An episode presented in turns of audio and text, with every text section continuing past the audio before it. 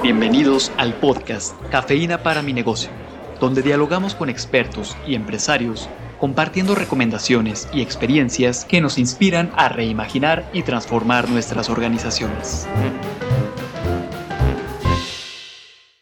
Bienvenidos una vez más al podcast Cafeína para mi negocio.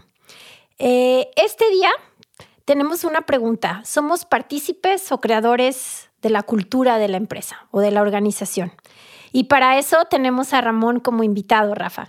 Bienvenido, Ramón, qué gusto. Gracias, Rafa. Gracias, Carla. Qué buena pregunta, ¿verdad? ¿Somos partícipes o nosotros somos protagonistas de esa cultura? Claro. Mm, interesante. Bueno, pues antes de empezar con el tema, ¿qué les parece si así recordando eh, qué es una cultura? ¿no? Vamos a hablar de cultura. Bueno, una cultura es el conjunto de valores, de creencias, de normas, de prácticas que compartimos como equipo. De comportamientos, Ramón. Comportamientos que, que, exacto, que compartimos en el grupo. Y eso nos lleva a ciertas actitudes, a ciertas maneras de trabajar. Ah, otra manera como a mí me gusta entender la cultura es cómo me va bien aquí, ¿no? Si hago esto me va bien, si hago esto me va mal. Ah, esa, esos límites entre qué me va bien y qué me va mal, esa es la cultura, porque esos son los comportamientos que son aceptados, sobre todo por los líderes, porque son los líderes los que moldean la cultura. Eso es importante notarlo. Los líderes moldean la cultura, con lo que aprueban, con lo que no aprueban, con sus ejemplos. Justo acabas de mencionar algo que me parece interesante, que si bien los líderes son los que moldean la cultura, eso no implica que lo hagan de manera pensada, de manera estratégica, de Exacto. manera intencionada. Consciente. Exacto, qué buen, qué buen apunte. Sí, claro, porque eh, yo la moldeo, pero ¿hacia dónde la moldeo? Esa es la pregunta. Entonces, lo, que, lo que tenemos que hacer para diseñar una cultura es, primero, entender la estrategia. ¿Cuál es la estrategia del negocio? ¿Hacia dónde va el negocio? ¿Qué es lo que está buscando hacer el negocio? Ese es el problema de algunas empresas, inclusive, que no tienen clara la estrategia y entonces, pues, mucho menos la cultura. Pero los líderes lo primero que tienen que hacer es entender la estrategia, ver hacia dónde va y preguntarse, a ver, ¿qué resultados está exigiendo la estrategia? ¿Cuáles son los resultados? Ah, pues tenemos que ser innovadores, tenemos que exportar a otro este, Mercado. mercado. ¿Cuál, es, ¿Cuál es la estrategia? Entonces, ¿qué comportamientos detonan estos resultados? Eso es lo que tenemos que empezar. ¿Cómo debemos comportarnos con el cliente, entre nosotros, entre los líderes? Para lograr eso. Para que lograr aquello. está- ajá. Entonces, hablando de los comportamientos, la siguiente pregunta es, ¿qué valores promueven estos comportamientos? ¿Qué valores? Y ahí empezamos a poner los valores que vamos a incluir en nuestra cultura para que al final tengamos una cultura que, si se fijan, está perfectamente alineada a la estrategia. Claro. ¿Y qué pasa, Ramón, cuando hay una incongruencia entre esa cultura con esa estrategia? Lo que va a pasar es que vamos a hacer un esfuerzo desalineado. Vamos a estar esperando obtener un resultado haciendo cosas incongruentes para obtenerlo. Eso es lo que va a pasar. Entonces, no vamos a llegar a cumplir la estrategia porque recordemos, la estrategia tiene mucho poder, perdón, la cultura tiene mucho poder sobre la estrategia.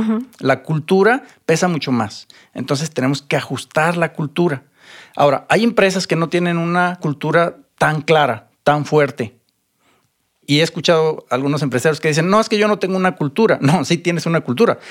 Todas las empresas tienen una cultura. Que funcione o no funcione es otra, pregunta. cosa, claro.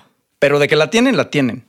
Ahora, lo que también he notado es que hay empresas que tienen culturas muy débiles, no, no están tan fortalecidas y eso genera multiculturas. Entonces tenemos la cultura del departamento de finanzas, la cultura del departamento de operaciones, la cultura del departamento de marketing y eso genera muchísimos problemas en la organización. Porque aparte nos lleva a intereses que incluso pueden ser contrapuestos. Ese es el problema, que cada quien empieza otra vez a, digamos, a comportarse de una manera diferente a la que está esperando una estrategia, porque cada departamento está haciendo lo propio, ¿verdad? Ese es exactamente el problema. Un elemento importante entonces de en la cultura es este nivel de liderazgo que le ponemos. Sin un buen liderazgo, la cultura se va diluyendo. Son los líderes los que tienen que entenderla y ser congruentes en sus comportamientos, en sus normas, en sus procedimientos, en sus políticas y que todo el mundo la viva. No una cultura de póster, ¿no? ahí en, la pared, en donde dice muy bonito, pero nadie hace eso. Que, que, nos pone sobre la mesa estos primeros pasos que si yo como empresario, líder de mi organización, quiero instaurar, generar o construir una cultura que lleve hacia la estrategia, pues lo primero que tengo que identificar son esos valores y conducirme en la generación de normas, políticas, etcétera, sobre esos valores. Exacto. ¿Y por qué esto es tan importante? Porque las personas se van a comportar de acuerdo a la cultura. Un ejemplo muy sencillo. Cuando nosotros vamos, por ejemplo, a Estados Unidos, tiramos un papel en la calle no, porque hay una cultura, hay un sistema que no lo deja y que si lo haces hay consecuencias. Claro. La misma persona se comporta diferente en culturas diferentes. Entonces, es tan importante que esté clara la cultura de la empresa para que el comportamiento quede bien delimitado y todo el mundo sepa por dónde debe de caminar y por dónde no. Claro. Si quisiéramos, Ramón, poner un ejemplo tangible de cómo llevar la cultura ¿no? Hablábamos por ahí previamente a comenzar en el tema de la innovación, que de pronto queremos crear empresas con cultura de innovación. Claro, y, bien lo dijiste, se requiere una cultura para innovar. Una cultura de innovación, yo creo que para empezar requiere que aceptemos a personas que son intraemprendedores, es decir, emprendedores internos. Pero a veces no nos gusta que haya personas con muchas ideas, ¿no? Queremos que sea el, el líder el que tenga la idea. Pero para empezar necesitamos intraemprendedores. Es el tipo de persona que necesitamos en esta cultura. Necesitamos personas que respeten las ideas, que permitan el debate. Necesitamos una aceptación del error. ¿Cuántas empresas no aceptan el error en su cultura? ¿No? Necesitamos tomar decisiones en la incertidumbre. ¿Cuántas empresas no pueden decidir porque no tienen toda la información? Necesitamos líderes que empoderen, no líderes que controlen.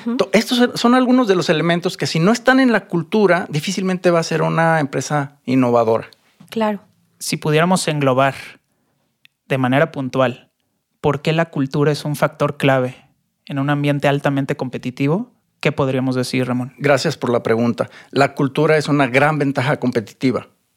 Es una ventaja competitiva invisible, nadie la puede ver y por lo tanto nadie la puede copiar. Pueden copiar tus procesos, tus productos o tu tecnología, pero la manera como haces negocio es incopiable, es única, exclusiva tuya.